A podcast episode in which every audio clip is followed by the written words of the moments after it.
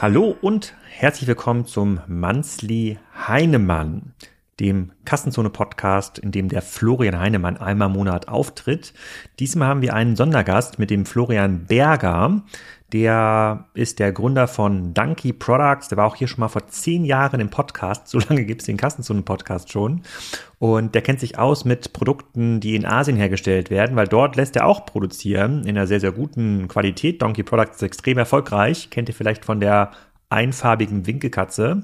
Und wir reden heute über Temu. Temu verändert so ein bisschen die Konsumlandschaften, ist für mich so der nächste About You Salando Moment. Also so ein Ding, was alle fünf bis zehn Jahre mal passiert. Es ist eben nicht so wie Wish, das ist bald vorbei und die machen nur schlechte Produkte, sondern die sind wirklich hoch innovativ in der Supply Chain, sind auch noch mal ein bisschen krass, krasser unterwegs als Shein. Die haben es in China geschafft, JD.com und Alibaba den Rang abzulaufen mit der Muttergesellschaft Pinduoduo, die auch extrem profitabel läuft, die an der Börse gut gelaufen ist unfassbar beeindruckende Geschichte und ich versuche mit den beiden Florians ein bisschen hinter die Kulissen zu schauen und zu diskutieren, ob man wirklich Schuhe für 2,33 Dollar in Deutschland anbieten kann, inklusive Versandkosten, oder wohin sich da die Reise entwickelt und was das für einen Lidl, Kaufland, Kaufhof, Otto und Co. bedeutet. Und ich kann schon mal wegnehmen, oder ich kann schon mal vorwegnehmen, es bedeutet nichts Gutes und ähm, das wird nochmal unsere Handelslandschaft massiv über den Haufen werfen.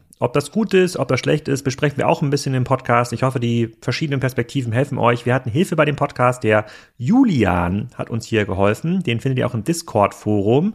Der hat sich nämlich gemeldet auf unseren Aufruf hin, dass wir den Mansley Heinemann ein bisschen besser supporten wollen, mit mehr Daten anreichern wollen, um vielleicht einen Bi-Weekly Heinemann draus zu machen.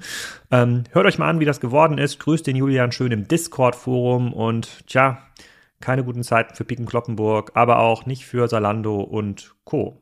Viel Spaß dabei. Moin Moin und herzlich willkommen zum Manzli Heinemann. Heute mit den doppelten Florians. Florian Heinemann ist natürlich zu Gast und wir reden heute über Temu und ähm, weil wir selber immer gar nicht so genau Bescheid wissen, sondern eher über die Meinung anderer quatschen, haben wir uns noch einen echten, echten Experten eingeladen, den Florian Berger, genannt Flobo von Donkey Products. Der war auch schon mal hier im Podcast zu Gast. Schon ein bisschen her, glaube ich. Ähm, ein bisschen deswegen, lange her sogar. Genau. Ich gucke gleich mal nach hier. Ähm, vielleicht kannst du dich für die Hörer, die dich noch nicht kennen, einmal kurz vorstellen und mal so ein bisschen ähm, ähm, Update geben, wie es wie es um Donkey eigentlich steht. Du kennst dich mir extrem extrem gut aus mit der Produktion von Ware in Asien, insbesondere in China. Und dann haben wir gesagt, wenn es schon so einen Super-Experten gibt, dann nehmen äh, Florian und ich den direkt ähm, dazu. Das Wort gehört dir. Ja, vielen Dank erstmal für die Einladung, Alex und Florian. Ich fühle mich sehr geehrt, heute bei euch zu sein. Mein Name ist Florian Berger. Ich komme aus Hamburg. Ich habe die Marke Donkey Products aufgebaut. Da entwickeln wir selbstständig Produkte, lassen die in, oft in Fernost produzieren. Wir versuchen immer in Europa zu produzieren, aber es gelingt uns nicht immer. Meistens gehen wir nach China und äh, suchen uns dort Fabriken und ähm, holen dann die Ware her und verkaufen das meistens über den Einzelhandel. Also ich bin gar nicht so ein E-Commerce-Experte, sondern eher ein Experte für Produktentwicklung und das Sourcing dieser Produkte. Das machen wir einmal für uns und das machen wir aber auch für andere Marken, wie zum Beispiel MyMüsli, Karls Erdbeerhof, BMW oder Porsche. Da entwickeln wir auch äh, die Produkte für deren Lifestyle-Kollektion und machen dort auch das gesamte Sourcing und aber auch diese ganze Zertifizierung und äh, Logistik. Also wir sind in diesem ganzen Bereich, alles was aus China kommt, mittlerweile seit über 15 Jahren unterwegs und kennen uns da gut aus, waren auch schon sehr oft selber in China und sind immer, kommen immer verwundert zurück, weil da so ein bisschen die Zukunft passiert. Und ich habe gerade geguckt, wir haben tatsächlich den allerersten Podcast, so einen Mini-Podcast aufgenommen vor zehn Jahren. Donkey Ach, Products. Keiner braucht die Produkte, aber jeder will sie. Kann ich hier wirklich Ach, jedem geil. empfehlen, wer diese, wer diese Produkte mal gesehen hat. Also es gibt keine besseren Geburtstags- und Weihnachtsgeschenke. Und auch sonst kann man diese Produkte super gut im Haushalt ähm, ähm, verteilen. Und dann ja. haben wir drei Jahre später nochmal ein äh, Interview gemacht über eure Direct-to-Consumer äh, Strategie, warum auch der beste Online-Shop nicht ausreicht. Und das sind schon Produkte, die gibt's oft im, das sind oft so Aufsteller in so kleinen, handverlesenen äh, Läden, die nur noch irgendwas Besonderes bieten wollen. Ja. Die besondere Winkelkatze, den, das, das besondere Malbuch. Ihr habt mal so einen Laptop zum Beispiel verkauft. Den habe ich in ganz vielen Haushalten gesehen, so ein Holzlaptop, äh, so mit so einem mit Kreide. Mit Kreidetafel. genau. genau so ja, im, im, Moment verkaufen wir sehr viele Winkelkatzen. Wir sind die erste Firma, die die Winkelkatzen in einer Farbe gemacht haben und haben da mittlerweile, haben wirklich einen wahnsinnigen Erfolg damit. Das ist eigentlich fast einen eigenen Podcast wert. Wir haben, ich würde sagen, wir haben mittlerweile über 400.000 Stück verkauft. Ähm, unser zweiter erfolgreichstes Land ist in der Tat Taiwan. Lustigerweise, also wir besorgen die Ware aus China und schicken sie wieder zurück nach Taiwan. Ähm, ähm, Taiwan, was ist da der größte, über welchen Shop verkauft man in Taiwan? Oder sind auch wir haben dort einen Händler, einen Modehändler, der ähm, zehn einzelne Läden hat und der auch noch eine ganz gute E-Com-Abteilung hat. Und der hat das da zu so einem It-Piece gemacht. Lustigerweise verkaufen sie es dort. Wir verkaufen es für ein VK 20 Euro. Die verkaufen es noch sogar für 40 Euro. Ähm, das sind so, äh, im Moment ist das ein großer Erfolg für uns und äh, den, finde ich, haben wir uns auch verdient. Und dann hast du in einem der letzten Podcasts gehört, die Florian und ich aufgenommen haben, ähm, dass wir uns über Temu unterhalten wollen. Der Florian ja. Heinemann hatte mir ähm, sozusagen geschickt, äh, dass er gerade wieder einen Container Schuhe gekauft hat, das es jetzt im Angebot gibt. statt, ähm, was hast du mal geschickt, Florian? Sechs, statt 36 Dollar nur 2,33 Dollar oder sowas, ja. ne? inklusive Versand. Völlig absurd, ja. Mhm, genau. Völlig absurd. Mhm. Und dann habe ich, dann habe ich mir gedacht, so, mh, hm, also 2,33 Dollar, gut, Logistikkosten kommen noch oben drauf, aber das ist, ähm, das, da kann irgendwas nicht hinhauen. So, du, Florian Berger, Flobo, nicht, ich nehme jetzt Podcast, ähm, du hast jetzt, du kennst ja die Produktionsbedingungen. Das kommt ja in der Regel aus China. So, wenn du jetzt so ein Angebot siehst, ich habe das auch weitergeleitet im Vorfeld, das war ein Temu-Angebot, wir reden ja heute über Temu. Ähm, was geht denn dir da so durch den Kopf? Was ist so, also ich, ich, ich bin ja nun schon oft sehr oft in Asien gewesen. Dort gibt es ja auch so Märkte, wo dann so Überhänge verkauft werden. Und als ich dann über von Temo gehört habe und gleich draufgegangen bin, muss ich natürlich sofort erstmal an Wisch denken. Und äh, als zweites an meine Reisen nach Asien, wo man auf Märkten für sehr wenig Geld sehr viel Produkt kaufen kann. Ähm, mir, ich bin so ein bisschen zusammengezuckt, muss ich sagen, äh, innerlich, weil ich finde natürlich diese Köderangebote für, für 2,33 Euro einen Rucksack oder 2,33 Euro ein paar Schuhe, muss, muss man ja nur eins und eins zusammenzählen und sagen, okay, das kann ja gar nicht funktionieren. Also Aber da, ist das so? Zähl mal eins und eins zusammen hier für uns. Was, was muss das, was muss man eigentlich dafür verlangen, wenn man zu netto null in Deutschland verkaufen will? Also ich habe das heute noch mal versucht, so ein bisschen nachvollziehen. Ich habe auch noch eine Testbestellung gemacht bei Temu mit zwölf verschiedenen Produkten. Ähm, vier von denen kamen übrigens äh, kaputt an. Also wenn wir jetzt eine, wir können das ja mal hochrechnen. Wir, wir ein, Produkt, ein Produkt kostet fünf Dollar, sagen wir mal aus einer Fabrik. Das kauft ein Großhändler ein, der verkauft es in Deutschland vielleicht für zehn bis zwölf Euro an den Einzelhändler. Der hat eine Marge von zwei bis zweieinhalb, dann verkauft das zwischen 25 und 30 Euro hier. Also ein Produkt, was aus, aus China fünf kostet, kostet im Laden 30. Kann man sagen, mal sechs. Wenn man Großhändler dazwischen ist, wenn es vertikal angeboten wird, natürlich ein bisschen weniger. Aber hier haben wir jetzt ja weder einen Großhändler noch einen Endhändler dazwischen. Macht ja alles Genau, tief. wir haben eigentlich ein Modell, das heißt die Fabriken, wo äh, viel produziert wird, auch gerne Überhänge produziert werden. Ähm, die verkaufen direkt an den Endverbraucher. Also ich habe mal von dir gelernt, cut out the middleman. Den gibt's also gar nicht mehr. Es gibt also weder eine Marke, noch einen Großhändler, noch einen Einzelhändler, noch irgendjemand, sondern der Fabrik verkauft direkt an den Endverbraucher. Billiger geht's nicht und direkter geht's nicht. Nur das Problem ist natürlich, dass China ungefähr 8000 Kilometer entfernt ist oder ein bisschen mehr und die Ware ja immer noch von A nach B kommen muss. Und aber jetzt ignorieren wir mal die Logistikkosten. Wenn du so einen Schuh siehst, das war so ein Sportschuh, ich verlinke auch nochmal, ähm, vielleicht mal, nehmen wir das auch vielleicht auch als, ähm, als, als Titelbild quasi, diese, der, diese Anzeige hier für den, ähm, für den Podcast. Ähm, 36 Dollar UVP, ist ja total erfundener Preis, aber und 2,33 Dollar. So, was was sind denn die echten Kosten, die bei diesem Hersteller wirklich anfallen? Was musste denn für so einen Schuh, also für ein paar Schuhe, wir reden hier nicht von einzelnen Schuhen, das wäre noch ein guter Sales-Trick, fällt mir gerade ja, auf. Also bei, wenn ich, jetzt, ich bin jetzt kein Experte in Schuhen, ne, aber jetzt muss ja erstmal die Sohle produziert werden. Das heißt, da fallen, fallen ja schon mal Formkosten an. Die sind einmalig, aber dann hält das für x Schuhe. Das ist schon mal Material A, dann muss der Stoff äh, eingekauft werden, Material B, und dann müssen die Dinger zusammengedengelt werden. Das heißt, da sitzen dann, da ist natürlich von Maschinen unterstützt, aber trotzdem sitzen natürlich sehr, sehr viele Menschen dort, die die Produkte zusammennähen müssen. Ähm, Schuh A, Schuh B, dann muss es noch eine Qualitätskontrolle geben, damit es verschickt werden kann. Dann wird wahrscheinlich noch eine Kiste eingekauft, weil irgendwo müssen sie ja versendet werden. Dann kommen noch die Schnürsenkel dazu, die Naht. Also da gibt's ja verschiedene Materialien. Ich weiß nicht, wie viele da drin hängen an einem, an einem, an einem Schuh. Ähm, und das alles für 2,88 Dollar und dann soll auch noch die Fabrik dran verdienen. Ich weiß nicht, wie das funktionieren soll. Was meinst du denn, ist der quasi lowest possible price für so einen einfachen Sportschuh? Für, für ein Paar Sportschuh? Ja. Also ich habe so mal gehört, dass es so, da die Produktionskosten bei Schuhen so zwischen sieben und neun Dollar liegen. Das heißt, das muss die Fabrik eigentlich bekommen. Jetzt Cut out the middleman, Logistikkosten und Co. sozusagen, darunter da zahlt sie eigentlich drauf. Wenn man es pauschal sieht, ja. Okay.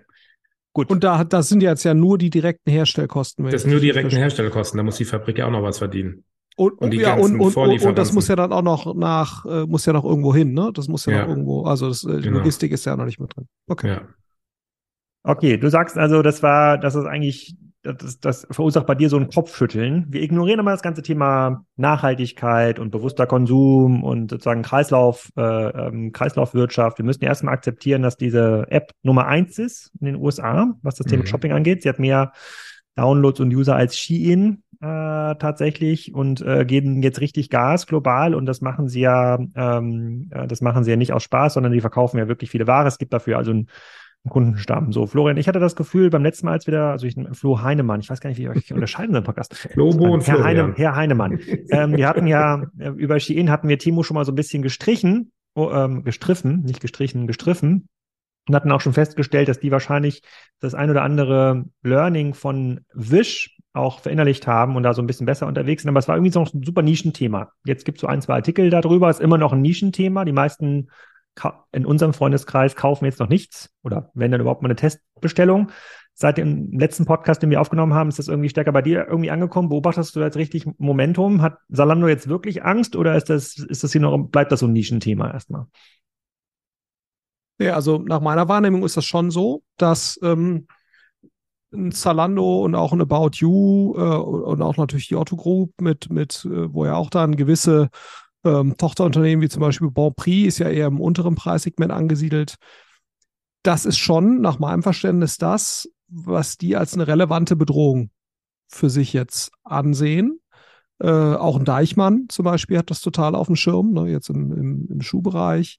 Ähm, weil selbst wenn das jetzt nicht nachhaltig wäre, ne, hat das ja schon das Potenzial, also nachhaltig nicht im, im öko ökologischen Sinne, sondern nachhaltig im ökonomischen Sinne, scheint es ja so zu sein, dass äh, Shein als Standalone-Business und Temu als Tochterunternehmen von Pinduoduo, dass die bereit sind, dort erhebliche Summen zu investieren. Shein hat ja auch nochmal eine Finanzierungsrunde gemacht. Ähm, die Börsenstory äh, von Pinduoduo wird auch getrieben durch den Temu-Erfolg. Das ist zumindest so das, was, was man jetzt aktuell wahrnimmt. Das heißt, egal ob das jetzt sich in sich rechnet oder trägt, wird das auf absehbare Zeit ähm, sozusagen für ja eine, eine Veränderung des, des Wettbewerbs für Zalando und so weiter führen. Ne? Ähm, zum einen, weil natürlich eine gewisse Nachfrage dann dorthin abwandert. Es kann natürlich auch sein, dass ja so ein bisschen auch die These, dass durch dadurch, dass das so günstige Produkte sind, auch gerade im Fashion-Bereich, dass dann auch äh, zumindest mal gewisse Kundengruppen ihr, ihr Konsumverhalten ein Stück weit ändern und sagen, ich bestelle dann halt nur noch für gewisse Anlässe gewisse Dinge, ähm, und äh, nur dafür und dann, wenn der nächste Anlass ist, bestelle ich halt das nächste. Ne? So, äh, dass das äh, auch ein Stück weit das gesamte Konsumverhalten verändern kann. Wie gesagt, eher von einer, von einer Zielgruppe, die jetzt jünger ist und von einer Zielgruppe, die, die nicht äh, ein besonders hohes Einkommen hat. Aber nach meiner Wahrnehmung nehmen die das total wahr. Ne? Du hast natürlich auch einen stärkeren Werbedruck, ne? weil so überschneidungsfrei ist das nicht. Das heißt, die, die Anzeigen, die du jetzt von Temu siehst und so weiter, treibt natürlich auch die, die Werbepreise für, für andere äh, Anbieter in dem Bereich. Und du trainierst natürlich die, die ähm, Konsumenten nochmal deutlich stärker auch Richtung Discounts, ja. So, das heißt also, wenn du bist dann halt gewohnt, als Kauftrigger gibt es Discounts. Und das ist natürlich auch etwas, was du, ne, man sieht ja sozusagen, das hat ja Otto selbst äh, oder die anderen Versandhändler auch. Äh, deswegen hat ja Deutschland mit Abstand die höchste Rücksendequote ne, äh, von allen äh, Versandhandelsnationen quasi weltweit, weil natürlich auch ein Otto und, und eine Quelle und ein Neckermann äh, durch auch die Kombination mit Kauf auf Rechnung. Ne, Deutschland ist ja auch das Land mit der höchsten Kauf auf Rechnungsquote, was natürlich auch nochmal den, den, die Rücksendung äh, erleichtert. Äh, man kann ja schon Konsumentenverhalten verändern, ne, wie wir eben auch da sehen. Ähm, und die Befürchtung ist sicherlich schon, dass das eben zu einem unprofitableren Wettbewerbsumfeld führt. Ähm, so, also insofern nehmen die das, glaube ich, schon alle sehr ernst, äh, auch wenn sie alle so ein bisschen ungläubig davor stehen und sagen, wow, das kann sich ja auf Dauer so nicht rechnen. Ne, du hast ja auch nochmal so diese Begünstigung auf der Zollebene. Ne? Äh, das ist ja auch nochmal ganz, ganz spannend. Also das passiert alles gerade noch sogar subventioniert, äh, quasi, das, was da passiert. Ja. Ähm, das ist vielleicht auch nochmal ein ganz spannender Aspekt, den wir auch nochmal äh, äh, beleuchten können. Aber ja, es kann ja gar nicht, da können sich ja die Deichmänner dieser Welt umgucken, wie sie wollen. Günstiger als direkt aus der Fabrik zu kaufen, geht halt nicht. Also die, die Fabriken sind ja froh über überhaupt eine Marge. Also die, heute ist ja so alles so transparent geworden, dass natürlich die Fabriken sehen, was ihre Schuhe hier im, bei Zalando kosten. Ähm, und schauen sie da natürlich genau hin und würden auch gern was vom Kuchen ab.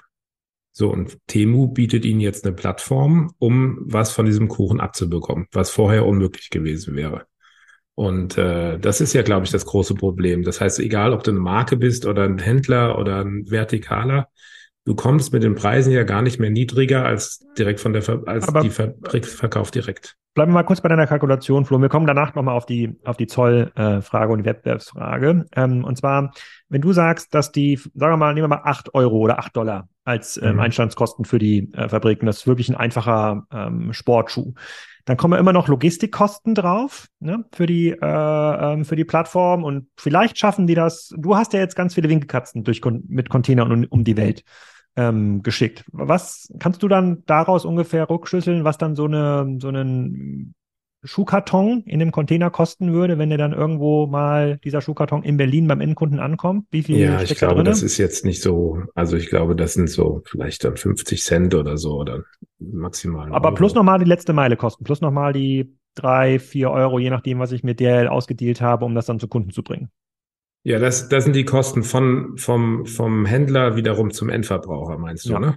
Aber das ist hier in ja. diesem Fall ist es der, der gleiche. Ich bestelle das ja, auf, ich, also auf ich habe mir noch erstmal die Frage gestellt, wenn wir jetzt so ein bisschen bei in die Logistik, Logistik kommen, wie funktioniert das Te äh, System Temu eigentlich? Also wenn ich was bestelle, bekomme ich das direkt aus China geschickt oder bekomme ich das aus Europa geschickt? Bisher bekommst du einen Großteil aus China geschickt. In den USA ja. wird viel Ware schon zwischengelagert, ähm, aber immer nur in diesen Zolluntergrenzen-Balks eingeführt, ähm, ähm, von denen ich jetzt gelernt habe, ist, glaube ich, 800 Dollar ist, glaube ich, diese Grenze in den, in den mhm. USA.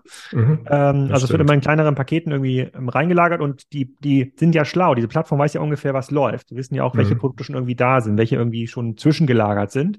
Ähm, aber da, da, du kannst erstmal davon ausgehen, dass die meisten Produkte die Reise von China aus, mhm. ähm, von China aus ja. antreten. Aber du also, sagst mal, ich versuche nur herauszufinden, was ist eigentlich der zukünftige Wettbewerbspreis, mit dem sich Deichmann auseinandersetzen müssen, wenn die Subventionierung aufhört. Ja, wenn die Zollsubventionierung aufhört, vielleicht, wenn die, ähm, auch wenn die Werbesubventionierung durch, ähm, durch Pinduoduo aufhört, ja, für die Plattform, würde das ja bedeuten, dass eigentlich ein Schuh, der vorher bei Deichmann vielleicht für 40 Euro im Handel war, geht für 20 kann, in Zukunft. Ja, da kann vielleicht, vielleicht auch für 15 ja, ähm, vielleicht sogar für 15, genau. Und in der Sales-Phase mal für 12. Das heißt, ja, daran gewöhnt ja. sich ja der Kunde. Und das, das ist, was ich ja so spannend finde. Ich war ähm, letzte Woche auch ein bisschen shoppen im Einzelhandel unterwegs und dann, ich habe mich ja gewöhnt an so Sportschuhpreise, Sneakerpreise, alles im Bereich 80 Euro für Kinder geht's irgendwie los mittlerweile bis 200 Euro. wenn man dann irgendwie so einen Schuh sieht, 40 Euro, denkt man, das ist eigentlich eine günstige Qualität, was auch immer. Aber was wir hier beschreiben, ist, dass wir in Zukunft einen Markt haben, bei dem eigentlich ein normaler verwendbarer Schuh ja, durchaus für 15 Dollar gekauft werden kann. Äh, und man sich jetzt nicht sorgen muss, dass der in einer viel schlechteren Qualität daherkommt als der 100-Dollar-Schuh. Ist eigentlich nee, der gleiche ein, Schuh. Einzige, was fehlt, ist die Marke. Mhm. Sonst könnte man sagen, das äh, würde von der Qualität sicherlich vergleichbar sein. Das kann ich mir schon vorstellen. Weil für, den, für die Fabrik ist es dann ja eine Marge von, sagen wir mal, 100. Das ist schon ganz schön viel. Also die verdoppeln ihren Preis. pro Produkt. Das ist, äh, da freuen die sich drüber. Hm. Okay. Ähm, aber dann nochmal eine Frage zurück zu, zu Herrn Heinemann. Ähm, wir, gestern hat der Jochen Krisch geschrieben, also wir nehmen hier am 5. auf, der Jochen Krisch hat gestern geschrieben, Zalando könnte jetzt About You übernehmen. Ja, weil wir haben jetzt ja in, in Deutschland äh, oder generell haben wir ja eine, eine sehr pessimistische ähm, Börsenlage. Das heißt, die ganzen Sachen sind irgendwie günstig. Und darüber habe ich auch ein bisschen nachgedacht. Also bis vor bis vor einem Jahr hätte ich gedacht, ja, macht Sinn, ASOS, About You, Zalando, das, wenn man das alles irgendwie aggregiert, dann gibt's sozusagen, dann, dann gibt's bestimmte Effekte, die sich dann untereinander hebeln, aber Zalandos Sorgen würden ja mit einer About You-Übernahme wahrscheinlich gar nicht geringer werden in Bezug auf Shein und Temu. Hier reden wir ja quasi über so eine Supply Chain-Innovation, die ja gar kein anderer europäischer Händler bisher innehat. Also müsste, da müsste man ja quasi das Geschäftsmodell von Zalando eigentlich neu erfinden. Deswegen könnte ich mir eigentlich vorstellen, und weiß nicht, da bist du wahrscheinlich jetzt nicht ja involviert ähm, äh, direkt, aber dass die, dass die Sorgenfalten da viel stärker Richtung Asien gehen und nicht so sehr zu einer Konsolidierung für ASOS About You. Und ich glaube, es gab jetzt auch das Angebot von Alibaba für ASOS, ne, für eine Milliarde oder sowas wird hier im Markt kolportiert. Also es gibt ja schon irgendwie diese äh, immer mal immer mal wieder jetzt Be Bewegung da in dem Markt, um das zu kon konsolidieren. Wie siehst du das? Würdest du, wenn du der Robert Gens wärst, würdest du jetzt eher darüber nachdenken, so eine Art Temo dazu zu kaufen oder irgendwas, was dich in die Lage versetzt, Temus Geschäftsmodell zu schlagen oder würdest du weiter konsolidieren wollen? Beides wahrscheinlich. Also ich glaube, es macht so oder so Sinn. Also, wenn es wirklich die Möglichkeit gäbe, About You zu übernehmen für einen günstigen Preis, der sich an dem orientiert, was aktuell der Marktpreis äh, sozusagen an der Börse ist, dann macht es wahrscheinlich trotzdem Sinn, das so oder so zu tun. Warum? Mhm ne, weil sicherlich About You ähm, in einigen Dingen besser unterwegs ist, als Zalando unterwegs ist, wenn auch noch deutlich kleiner, das darf man ja immer nicht vergessen. Ne? Also ist jetzt auch nicht so, dass sich der Abstand jetzt total verringert hätte. Mhm. Ja, About You wächst etwas schneller, äh, aber Zalando ist immer noch deutlich, deutlich größer. Äh, aber in Osteuropa zum Beispiel ist About You sehr gut unterwegs und das sind immer noch besser im Bereich Mobile, besser im Bereich Influencer. Also insofern, das würde sich wahrscheinlich immer noch sehr gut ergänzen und es würde natürlich vor allen Dingen, und das darf man nicht vergessen, einer der Hauptmargenhebel für jetzt ein Zalando oder auch für About You ist ja die Verhandlungsposition gegenüber den etablierten Drittmarken. Ne?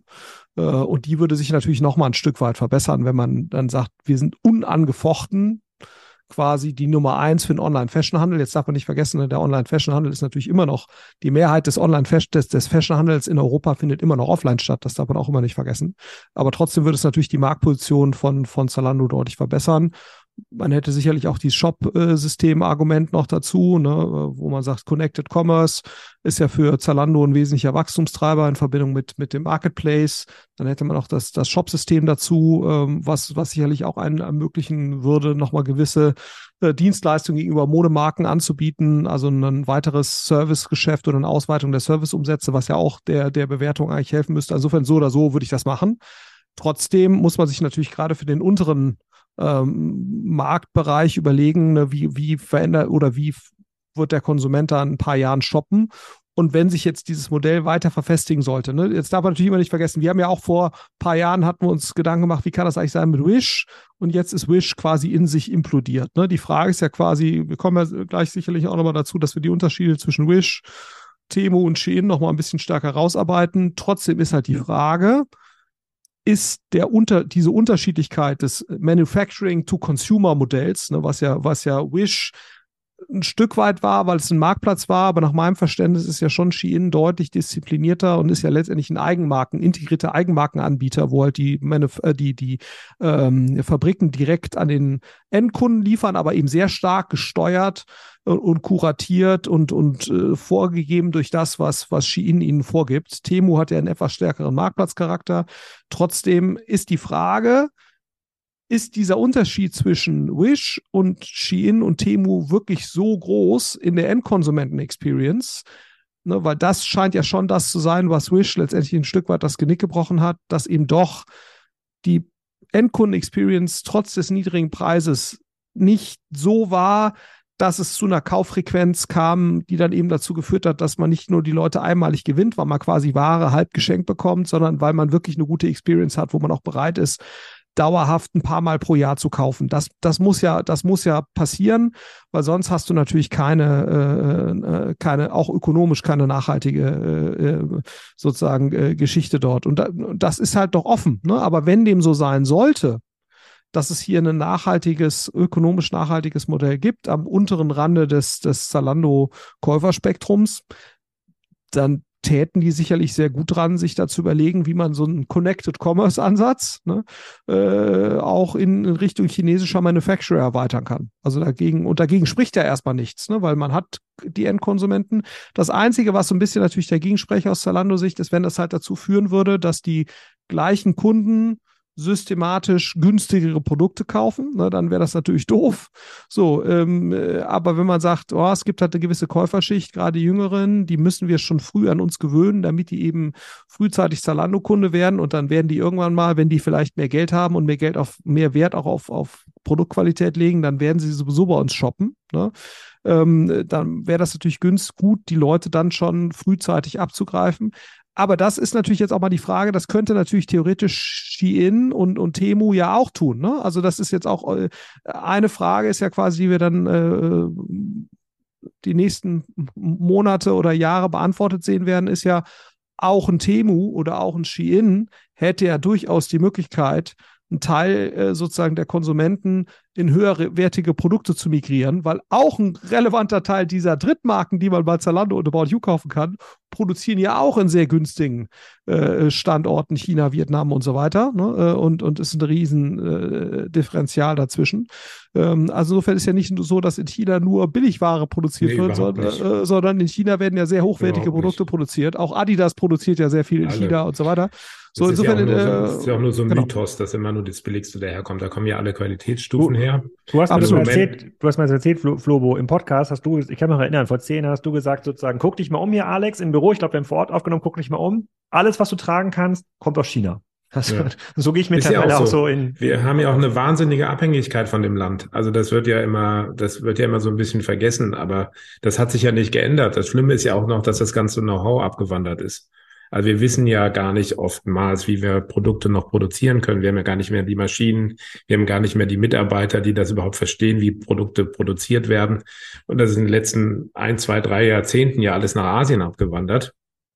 Und äh, wenn China morgen die Tür zumacht, dann haben wir ein anderes Problem. Also die Abhängigkeit ist ja so groß, dass es, äh, dass man da ja schon so ein bisschen aufpassen muss. Ja, also, ähm, aber die Qualitäten kriegt man alles. Also man kriegt, das ist ja so ein bisschen so ein Image, dass alle Billige kommen von von aus China. Das stimmt ja gar nicht. Man kriegt auch sehr, sehr, sehr gute Qualität aus Asien. Äh, wenn man jetzt so auf Temu geht, dann ist man erstmal so erschlagen vom Angebot und man kann gut und schlecht noch nicht unterscheiden. Aber das ist ja auch nur noch eine Frage der Zeit, bis die Fabriken verstehen, dass, dass der Endverbraucher auch nach Qualität sucht. Und da wird es schon dann Kriterien geben, dass man das unterscheiden kann. Das mhm. ist, wir, wir muss, haben ja muss hier, es ja sein. Wir haben ja hier letztes Mal aufgerufen im, ähm, in unserem Podcast, dass wir ein bisschen Support suchen und wir eigentlich für die Folgen so jemanden zur Vorbereitung brauchen. Also nicht nur Experten wie Flobo, sondern tatsächlich auch jemanden, der sich ein bisschen vorher jetzt ein Research macht. Und da haben sich mehrere gemeldet. Vielen Dank erstmal für diese, für diese, für dieses starke Feedback. Und ähm, wir sind hier im Testen mit dem Julian. Der gibt sich bestimmt gerne auf dem Discord-Server zu ähm, erkennen. Und der hat hier zu Themen eine ganze Menge Research gemacht und schon einiges raus, ähm, rausgesucht, ähm, was mich nochmal nämlich zurückbringt auf ähm, deine These, was kann Salando eigentlich machen? Und er hat hier einen, einen Artikel zitiert von äh, marketplacepulse.com und äh, die haben hier so einen, äh, so einen, so ein Schaubild gebaut. Guck mal hier, wo ich es äh, gerade finde, sind einfach viel zu viele Seiten. Ähm, ich glaube, 20 Seiten Vorbereitung muss ich mir durchlesen. Die haben hier so ein Schaubild gebaut, ähm, wo sie sagen, es gibt drei, es gab drei Phasen in dieser, in der China-Handelszeit. Es gab Made in China, ja, dann hat das quasi irgendein Großhändler dann genommen und dann hat äh, irgendein Retailer von dem Großhändler in Deutschland zum Beispiel verkauft.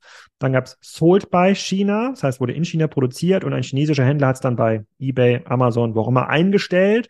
Und jetzt sind wir marketed by China. Also quasi die Plattform kommt aus China, das Produkt kommt aus China, sozusagen der Hersteller ist oft auch selber Händler. Ich halte hier das Bild mal ähm, rein. Ich, ich schicke auch nochmal gleich den Link, den, den, den Link rum. Ähm, und wenn ich mir das so anschaue, das, das, das kann quasi diese, diese Perspektive kannte ich vor diesem Podcast noch gar nicht. wenn ich mir das so anschaue und mir überlege sozusagen, welche Rolle haben denn diese Zwischenhändler? Und dazu gehört ja auch Salando. Salando ist ja im Grunde genommen auch nur aggregiert ja ganz viel Angebot äh, von Marken, die am Ende zu großen Teilen auch in China produzieren. Gut, die erklären quasi ihren Mehrpreis noch damit, dass sie irgendwie Marke sind. Aber so eine durchschnittliche Marke, wie ein Esprit zum Beispiel, gehe ich auch davon aus, dass sie im Wesentlichen in Asien oder der Türkei produzieren, sozusagen das gleiche Produkt kann ich wahrscheinlich für einen deutlich günstigeren Preis ähm, äh, sozusagen direkt daher beziehen oder in diesem Falle Fashion bekomme ich wahrscheinlich aus Pakistan, äh, aus Pakistan, Bangladesch. Bang Bangladesch. Wahrscheinlich würde tatsächlich eine Timo Shein Fashion Marktplatz aus dieser Region auch noch mehr Sinn machen, weil es da mehr Angebot gibt. Und das ist ja quasi etwas, die Frage geht an Herrn Heinemann zurück, an Prof Prof Professor Heinemann. Äh, diese Art von Integration nach hinten kann, also Salando kommt ja nicht aus China.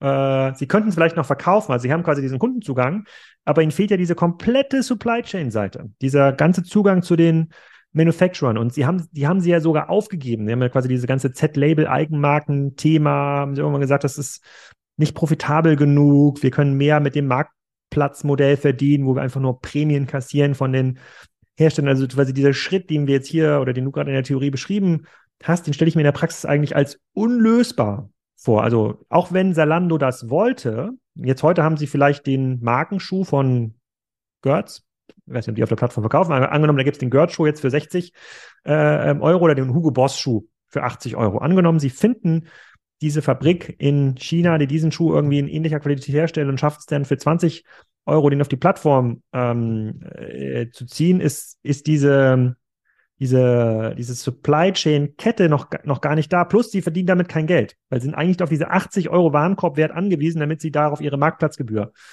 erheben oder halt eine klassische Produktmarge. Insofern, also, ist so, ich stelle mir das gerade nicht einfach vor, eine große Plattform der ersten oder zweiten Generation in Europa zu, zu, zu betreiben. Ja, wobei ich glaube, man muss ja man muss ja sehen, was ist was ist passiert bei diesem Z-Label-Thema. Ne? Also äh, Z-Label für für sozusagen die Hörer, das war ja quasi eigen oder ist, ich weiß gar nicht, ob es die jetzt in der Form gesellschaftsrechtlich noch gibt, aber ist ja quasi der der Eigenhandelsarm von Zalando gewesen, auch gesellschaftsrechtlich getrennt, die ja im Prinzip Fashion-Labels betrieben haben, aber eher im traditionellen Sinne. Ne? Das heißt, die haben eine Sommer-Winter-Kollektion und dann gab es vielleicht ein paar ne-, Never Out of Stock, aber da gab es ja 14 oder 15 Eigenmarken, die da betrieben wurden. Davon werden, werden ja auch noch einige betrieben. Aber im Prinzip wie halt ein normales Fashion-Label. Das heißt, da gibt es einen Designer, der denkt sich irgendwas aus, oder eine Designerin, die denken sich irgendwelche Teile aus und dann werden die produziert. Und du hast eigentlich immer von den Guten hast du zu wenig und von den, äh, von den nicht so Guten hast du zu viel. Ne? So. Aber so funktioniert ein normales Fashion-Label. Was ja schon der Unterschied ist bei Shein, der systematische Unterschied, dass, so geht ja zumindest die Legende, und die scheint ja auch zumindest zu stimmen, dass äh, eben genau da nicht mehr jetzt der Designer sitzt oder die Designerin und sagt, das und das zieht äh, jetzt der Alexander Graf äh, in, äh, in der Kieler Förde am Strand an, dieses nächstes Jahr. Jahr. Nächstes, nächstes Jahr. Jahr. sondern dass ja sehr viele kleinteilige, sehr, dass sehr, sehr viele Produktansätze kleinteilig getestet werden, nur ganz geringe Mengen produziert werden und nur die Dinge, die ja wirklich gut funktionieren, in einem datengetriebenen Ansatz, dass die dann halt produziert werden. Das heißt, die Kernidee, und das ist ja auch sozusagen der Riesendifferenzierungsfaktor gegenüber einem äh, Wish, ist ja, dass nicht irgendwelcher Kram dahingestellt wird, sondern nur das, ne, was im realen Konsumentenverhalten, sprich man zeigt Leuten irgendwelche Produkte und dann kaufen die die oder kaufen sie eben nicht und dann kann man sehen, was ist da relativ gesehen wie attraktiv. Hat natürlich nochmal abstrahiert ein Stück weit von dem tatsächlichen von der tatsächlichen Kundenzufriedenheit und wie oft wird dann darauf wiedergekauft, sondern es geht ja nach meinem Verständnis wirklich nur um quasi die initiale Kaufreaktion des Kunden auf ein bestimmtes Produkt im Verhältnis zu anderen Produkten. Aber das ist ja sozusagen der Ansatz, wie jetzt Shein quasi äh, Pro Programmmanagement betreibt, ne, was ja schon fundamental anders ist als äh, sozusagen ein normales Fashion-Label, weil es eben diese direkte Integration bei den Fabriken gibt, die es eben ermöglicht, auch mit kleineren Mengen anzufangen. Das ist ja das Problem, wenn du ein normales Fashion-Label betreibst, da musst du eben direkt relativ große Mengen äh, ordern, weil eben die Mindestmengen relativ groß sind, sonst kriegst du keinen vernünftigen Preis. So, und, und das ist ja nach meinem Verständnis eine der größten oder die äh, Leistungen von Shein, dass sie es halt geschafft haben, diese, diese Kette, diese Logistikkette und diese Produktorderkette deutlich datengetriebener zu gestalten und deutlich kleinteiliger und deutlich flexibler zu gestalten. So, und, und es hält ja jetzt erstmal niemanden bei Zalando davon ab, das auch zu tun. Ne? So, ähm, weil die Fabriken, äh, wo die jetzt sitzen und, und, und so weiter, und die jetzt so zu managen, wie das ein Shein tut, das hält ja erstmal bei Zalando niemand äh, da, davon ab. Insbesondere, wenn die ja alle schon mal jetzt gelernt haben, wie eigentlich ein Shein arbeitet. Ne? Also zu den gleichen Fabriken zu, und, zu, zu gehen und zu sagen, ich hätte gerne das hier mit meiner, mit meiner westlichen äh, äh, Konsumentenschaft, die ich sowieso schon in der App habe. Ja, die App ist nicht ganz so gamifiziert wie, wie Shein und so, das verstehe ich alles. Aber erstmal hält davon Zalando, glaube ich, niemanden ab und es ist schon ein fundamentaler, an, an, fundamental anderer Ansatz als bei Z-Labels. Ne? Äh, da, das muss man ja sehen. Äh, und ein Grund, warum ja Z-Labels damals auch aufgegeben wurde, oder Eigenmarken nicht aufgegeben, aber deutlich stärker zurückgefahren wurden. Es gibt ja weiterhin Eigenmarken. Auch bei About You gibt es ja weiterhin Eigenmarken. Die spielen halt nur nicht mehr ganz so diese Rolle. Warum? Ne? Weil natürlich auch quasi der Vorteil bei, bei Eigenmarken ist ja immer, dass man einen gewissen Margenvorteil hat. So, das ist ja der, der, der, der Riesengrund. Darum macht man Eigenmarken. Und häufig hast du halt eine geringere Wiederholungskäuferquote als jetzt bei einem Tommy Hilfiger. Ne? Und das ist dann halt der Trade-off. Der Margengewinn äh, quasi in, der, in den Produktionskosten muss halt quasi äh, größer sein als das, was du vielleicht an, an Wiederholungskäufen nicht hast. Ne? Und Wiederholungskäufe führen ja immer zu einer geringeren Marketingkostenquote. Das heißt, das musst du halt gegeneinander abwägen. Und das hat sich halt ein Stück weit verschoben weg von den Eigenmarken. Warum? Weil halt die Relevanz von Retail Media gestiegen ist. Ne? Weil Retail Media ich ja quasi als Zalando, About You und so weiter oder versetzt generell Händler in die Lage, siehst du ja ganz krass bei Amazon, in die Lage, Margen von Drittmarken äh, in, in, deine Sphäre zu verlagern, weil du eben die Leute zwingst dazu, wie auch immer Advertising bei dir zu machen. Ich meine, darauf baut Amazon, das mittlerweile ja drittgrößte äh, Amazon äh, Advertising-Geschäft der Welt. Das basiert ja auf Retail Media und das führt auch bei Amazon, das ist ja auch ganz spannend. Auch bei Amazon sind ja die Eigenmarken, die ja ein riesenstrategischer Pfeiler waren vor ein paar Jahren, in den Hintergrund gerückt. Ne? Früher war, war, es ja wirklich so, ja, Amazon äh, kopiert einfach die Produkte, die sehr gut laufen, im Marketplace, machen daraus eine Eigenmarke. Das passiert sicherlich immer noch, aber es ist längst nicht mehr so im Fokus äh, bei Amazon, wie das eben vor ein paar Jahren der Fall war, weil man einfach gemerkt hat, Eigenmarkenproduktion hat schon erhebliche Komplexität, gerade wenn man natürlich sozusagen ins Risiko gehen muss und so weiter. Wenn es aber Zalando jetzt gelingen sollte, wirklich diesen Shein-Ansatz zu fahren, wo du äh, ne, die, die, das Kollektions- oder Programmrisiko reduzieren kannst und noch die Lieferketten dahinter äh, deutlich flexibilisierst, weil eben ein Shein da die Pionierarbeit für dich schon in Zusammenarbeit mit den Fabriken gemacht hat, dann spricht da aus meiner Sicht jetzt nichts gegen. Also da, da, es ist nicht, verstehe ich, das ist nicht die DNA und es entspricht nicht der DNA eines normalen Eigenmarkenproduzenten äh, im Modebereich. Ne? Äh, das, das verstehe ich, aber äh, ich glaube, dass die Hürden durch die Pionierarbeit von, von äh, Shein und auch von den Temu eher gesunken sind. Hm, okay, also das auf dem Papier sozusagen hast du die Zalando-Chancen auf jeden Fall wieder ein Stückchen, ein Stückchen erhöht. Aber um die Unterscheidung mal kurz abzuschließen, also sozusagen Wish hatte diese sozusagen Integration zum Kunden nicht, also dieses sehr, sehr sozusagen schnelle Produzieren, was ist eigentlich nötig, was will der Kunde haben. Das ist sozusagen ein Unterschied. Und zu Shein ist der größte Unterschied aus deiner Sicht oder nach dem, was wir wissen über die Plattform, dass Shein im Wesentlichen vertikal integriert ist. Die haben jetzt in ihrem Marktplatz erst angefangen, während Temu quasi im Grunde genommen alle Händler schon genommen hat, die vorher auf der Pinduoduo-Plattform war. Also Pinduoduo ist ja ein riesiges, sehr erfolgreiches Modell in China, die äh, extrem stark gewachsen sind, die auch mehr Kunden haben mittlerweile als Alibaba. Ich glaube irgendwie 750 Millionen Kunden. Ich muss mal auf die Grafik gucken, die der Julian hier irgendwo äh, sozusagen aus, ausgedruckt hat.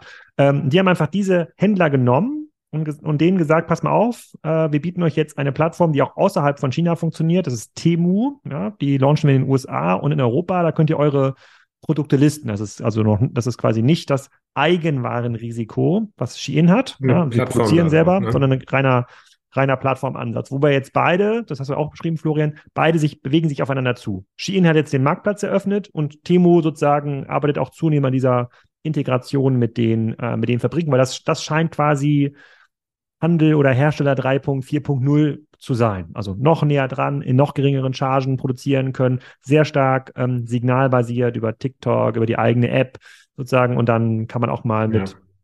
100 Schuhen in grün äh, äh, 5 Euro verdienen, muss aber in der Lage sein, in der nächsten Stunde auch die gleichen Schuhe dann in der Trendfarbe Pink ist ja gerade, Pink war ja gerade ausverkauft, habt ihr vielleicht gehört? Habe ich gehört, wegen, wegen Barbie, ne? Pinke, pinke Schuhe müssten jetzt, müsste man in der App mal schauen. Äh, pinke Schuhe müssten jetzt wahrscheinlich extrem gut. Gut, aber das wäre ja so, das ist ein gutes Beispiel. Wenn, wenn die wissen, sozusagen Pink läuft, das, äh, das sehen die ja, das können die auch auswerten dann über TikTok, würde die App in der Lage sein, sozusagen solche Produkte nach oben zu pushen, auch den Fabriken zu sagen, wir brauchen jetzt mehr pinkes Angebot. Das ist vielleicht eine Phase, die funktioniert nur irgendwie drei, vier, fünf Tage dann ist es wieder raus, dann gibt es den nächsten Trend. Und das ist natürlich in äh, sozusagen der schnellzyklischen Konsumwelt riesiger Vorteil, während halt bei Deichmann der Einkäufer wirklich noch sich überlegt, welche Farbe trägt Alex an der Kieler Förde im, äh, im, im, im nächsten ähm, Jahr? Darf ich mir was fragen, Alex, wenn Julian was rausgesucht hat, wissen wir denn, wie viele Fabriken mittlerweile bei Temu angeschlossen sind? Äh, nee, während bei Shein, bei Shein gab es mal Daten, dass es irgendwie 3000 äh, Fabriken waren und bei Temu schaue ich mal, wie viele Händler da aktiv, ähm, ähm, aktiv sind. Äh, Weil das Ping, ist sicherlich auch erst nochmal ein Bruchteil, ne? Weil die nee, das müssen viel mehr sein. Das müssen viel mehr sein. Also genau, also, also Pinduoduo hat ja 350.000 Mitarbeiter. Äh, nee, Number of Employees. Kann das sein? Nee, dreieinhalb Millionen Mitarbeiter. Pinduoduo? Tatsächlich. Da will ich nochmal das Chart hier nochmal in größerer Auflösung gleich mal aufdrucken. ja, zeig nochmal, du. Ob ich mich nicht irgendwas, irgendwas äh, verlesen habe, aber die Anzahl 3 Millionen, der, vielleicht 35 Millionen. Ja, genau. 350 Millionen, 350 Millionen. Ja, ich schaue mal, ob ich das. Ähm, also wenn, wenn wir in China über so eine Messe gehen, da gibt's auch keine offiziellen Zahlen. Ähm, gehen wir so an ungefähr 30.000 verschiedenen Ständen vorbei. Also es gibt ungefähr da 30.000 Fabriken, die diesen Home and Living Sektor abbieten. Das ist ja auch nur noch ein Teil, der die auf der Messe auf äh, auftauchen. Also wie, wie groß, also die Leute kennen ja hier, die kennen ja hier nicht so viele Messen, die zuhören. Ein paar waren vielleicht bei der OMR, vielleicht bei der ein oder andere mal bei der CeBIT kennt das Gelände der Hannover Messe. Wenn du jetzt auf so eine Messe in, wo fährt man da hin? Nach Guangzhou. Guangzhou fährt man Guangzhou, da? Wie, wie, genau. wie, muss man sich das vorstellen? Wie groß ist so ein Messegelände mit Also ich habe das, es ist ganz interessant, weil ich habe dann, ich habe jetzt gerade nach der, ich war jetzt leider auch lange nicht mehr da, aber wir sind immer so vier Tage unterwegs und laufen wirklich den ganzen Tag, so 20 bis 25 Kilometer am Tag. Wir schaffen in vier Tagen nicht die komplette Messe. Äh, wir denken, es sind so zwischen 25 und 30.000 Aussteller. Wir bewegen uns in der zweiten von drei Phasen, die innerhalb, also finden drei Phasen statt, innerhalb von vier Wochen. A 30.000 Aussteller. Also ähm, jede Phase hat nochmal 30.000 andere Aussteller. Genau. Und ihr seid, in diese, ihr seid in der Phase, in der Home die sind nach, Die sind nach Materialien aufgeteilt. Und ähm, das Messegelände hat ungefähr, hatte bis jetzt, ich komme gleich dazu, hatte ungefähr eine Million Quadrat, eine Million Quadratmeter Grundfläche. Die Messe Frankfurt, das ist das größte Messegelände mit Hannover in Deutschland, hat 250.000. Also dieses Messegelände ist viermal so groß wie das größte in Deutschland. Und die haben jetzt in der Corona-Zeit nochmal das Messegelände vergrößert. Und das Messegelände in Guangzhou ist jetzt 1,5 Millionen Quadratmeter groß zur Vermietung. Also sechsmal so groß wie die Messe in Frankfurt oder Hannover. Das hm. ist schon gewaltig. Also das ist wirklich, das ist gewaltig, was da passiert. Aber das ist dann schon so, dass man sagen kann, okay, wenn du da jetzt auf diese Messe gehst, das ist schon ein Großteil der chinesischen Produktionskapazitäten jetzt für diese Produktkategorie, in der du dort einkaufst, Lift, das ist, die ist ja, schon da. Jetzt nicht so, diese, ob das ein Großteil ist, das weiß ich eben nicht. Deshalb würde mich mal interessieren, ob es so eine Zahl gibt, wie viel, wie viel Fabriken schon an, an einem Temu angeschlossen sind oder bei einem Shein. Hm. Ähm, und äh, um mal so ein Gefühl zu kriegen, wie über wie viele über wie viele Teilnehmer reden wir denn da überhaupt? Mit, also das ist ja, das ist, äh, ich meine, wir dürfen ja immer nicht vergessen, dass die gesamte Welt im asiatischen Raum produziert. Ich meine, was da für, für Massen an Ware produziert wird, die uns im täglichen Leben helfen soll, das ist einfach unvorstellbar. Mhm. Okay. Also Und das ist eigentlich das Geschäftsmodell, ne? Also ich glaube ja, dass die also das, die hatte das ja auch bei dem letzten, bei dem letzten ähm, Podcast, wo auch der Stefan Wenzel dabei war, ging es ja auch viel um TikTok und äh, die Daten und wie das alles nun ausgesteuert wird in Zukunft. Also ich glaube einfach, dass das alles so im Zusammenhang steht, dass die Chinesen wollen einfach direkt an den Endkonsumenten ran in, in Europa und in Amerika. Weil es gibt ja keinen Grund, warum sie es nicht wollten. Hm. Und das, und das, ich glaube, in so einem Zeitalter treten wir so langsam ein, dass wir uns damit, dass wir uns, äh, dass die sich bisher immer zurückgehalten haben, weil sie froh waren, dass wir ihnen ähm, Aufträge verschafft haben. Mittlerweile sind sie halt so selbstbewusst, dass sie sagen, warum sollen wir nicht das direkt tun, weil die Taschen sind ja tief. Also da, das, äh, das kann ja ein bisschen dauern, bis das vielleicht auch profitabel wird, das Geschäftsmodell von Shein oder Temu.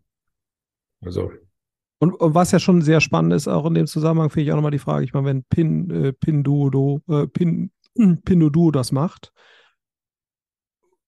ja, die haben auch schon die Ingredients, aber wer natürlich eigentlich als erster ja da war, war ja Ali, Alibaba mit AliExpress. Ne?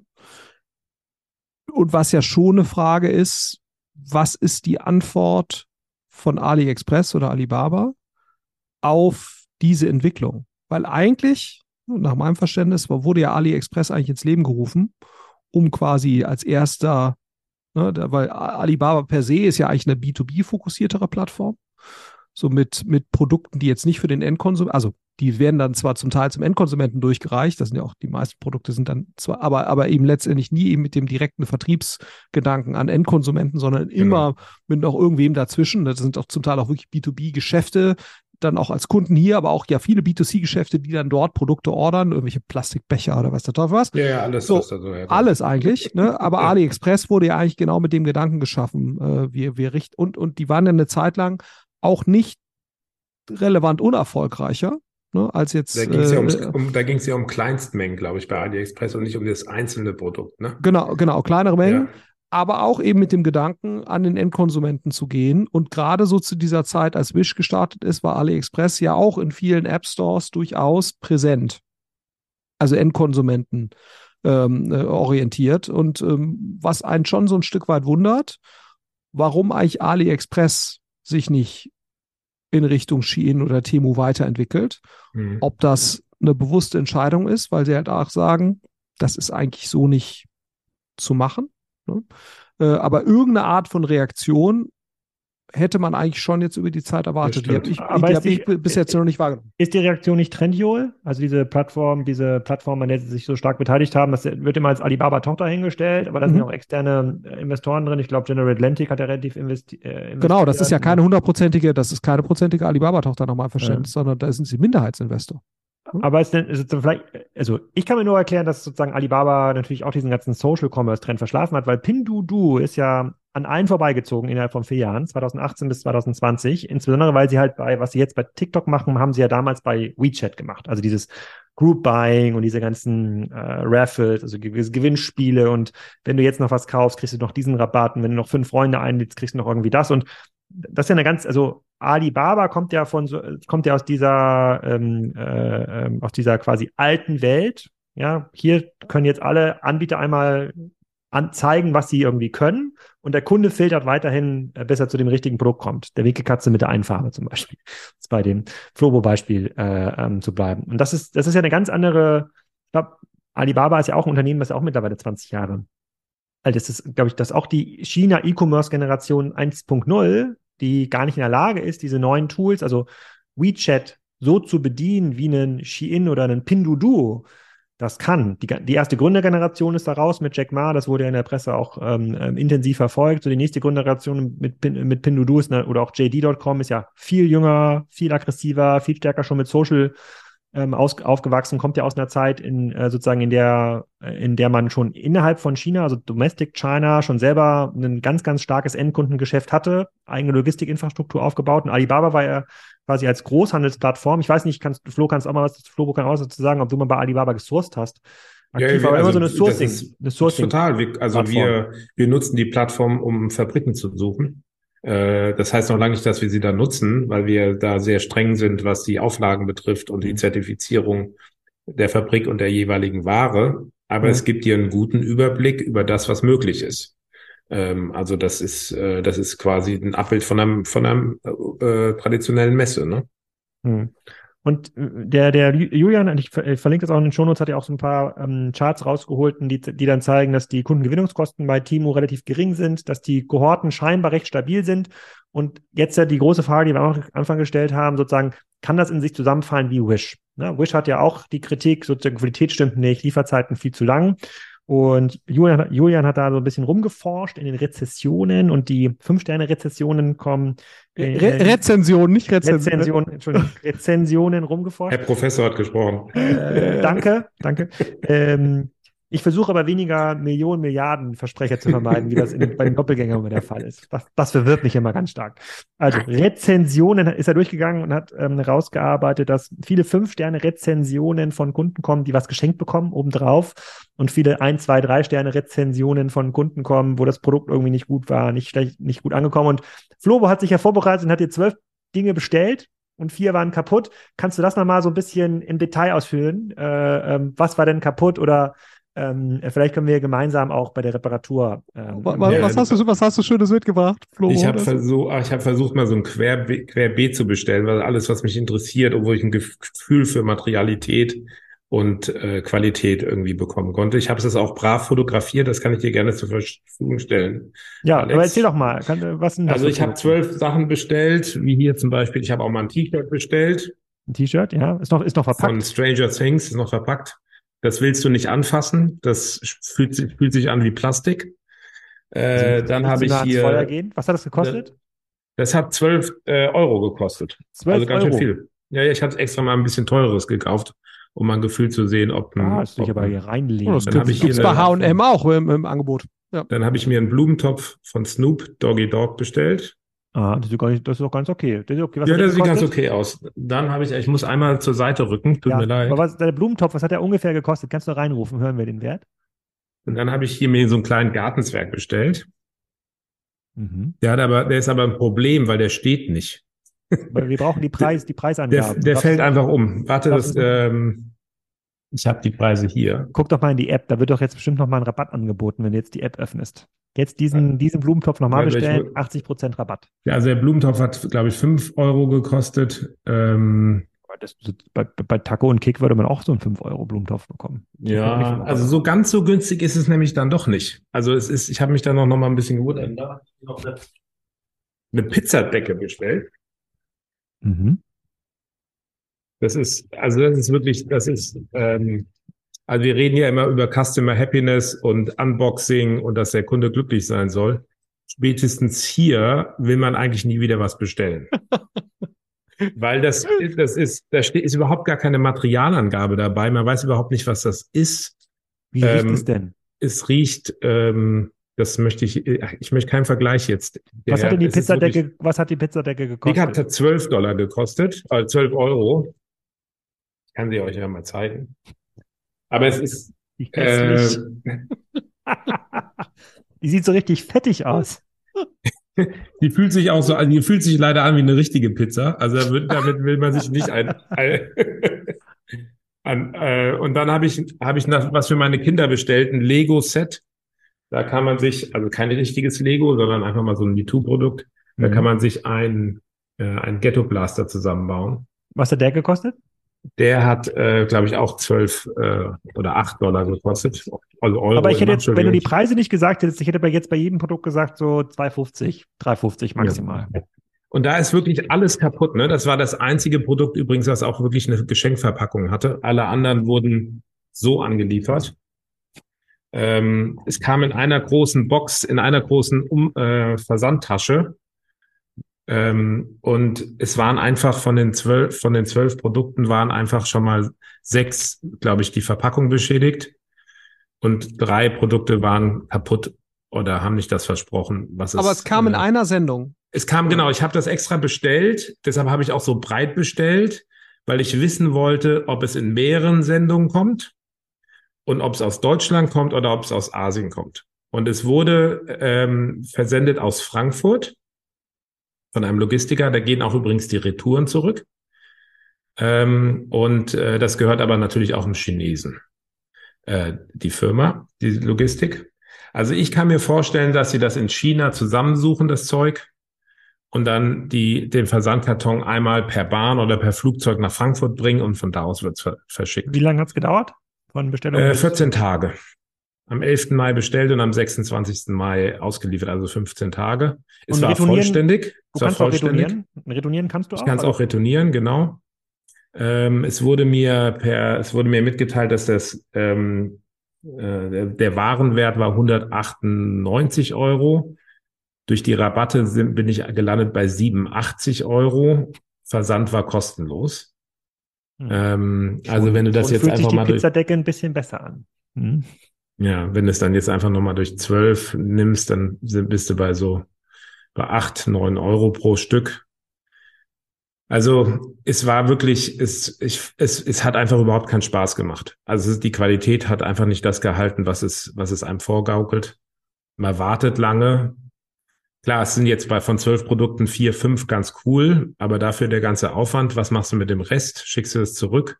Will man das zurückschicken? Was passiert mit der Retoure? So, Also so wie du es ja jetzt, so wie du es ja vorgeführt hast, es scheint ja recht gut zu brennen. Und äh, ja. Ja, ja, aber also wir, ich finde, wir kommen doch bei dem Thema auch nicht drum herum, über, über sowas wie Nachhaltigkeit zu reden und, und, ähm, und so. Also ich bin mir, wenn, ich bin, aber ich bin mir auch sicher, die kriegen das in den Griff. Also ich glaube, der große Unterschied zwischen Wish und Temu ist einfach, dass das Temu von Chinesen gemacht wird und nicht von Amerikanern. Und die haben einfach richtig Bock, dass das funktioniert. Und äh, da steckt sicherlich auch die Politik hinter. Weil mit jedem Verkauf haben sie auch einen Datensatz mehr. Also Und, und, und frag dich jetzt die App nach deinen, sozusagen nach der Nutzerzufriedenheit, wie du zufrieden warst mit der Lieferung und äh, mit dem Produkt. Lustigerweise kam das heute. Das habe ich aber noch nicht beantwortet. Mhm. Ähm, aber es war schon dieses Gamification, das fand ich schon ganz cool, muss ich sagen. Das mit diesem Rabatt und so, man will da schon irgendwie mehr mitmachen.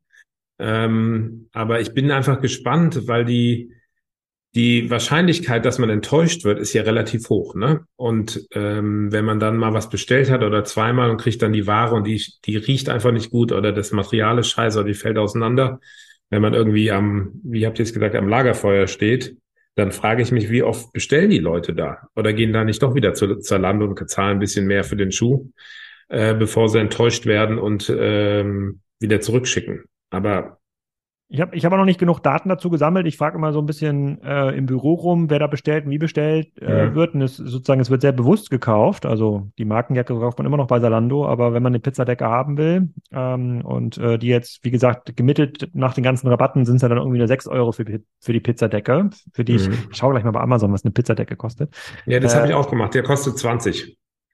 Ah, siehst du? Und dann sind wir hier Ja. bei 6 Euro nach, nach Rabatten. Das ist schon, das ist natürlich schon ein großer, ein, ein groß, Mhm. relativ großer Cut und wahrscheinlich brauchen Leute das für irgendwie für einen Anlass, für eine Verkleidungsparty.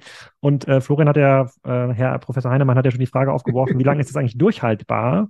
Und ähm, der Julian hat ja auch ähm, so ein bisschen die, die Entwicklung der Profitmarge von Pinduoduo dargestellt.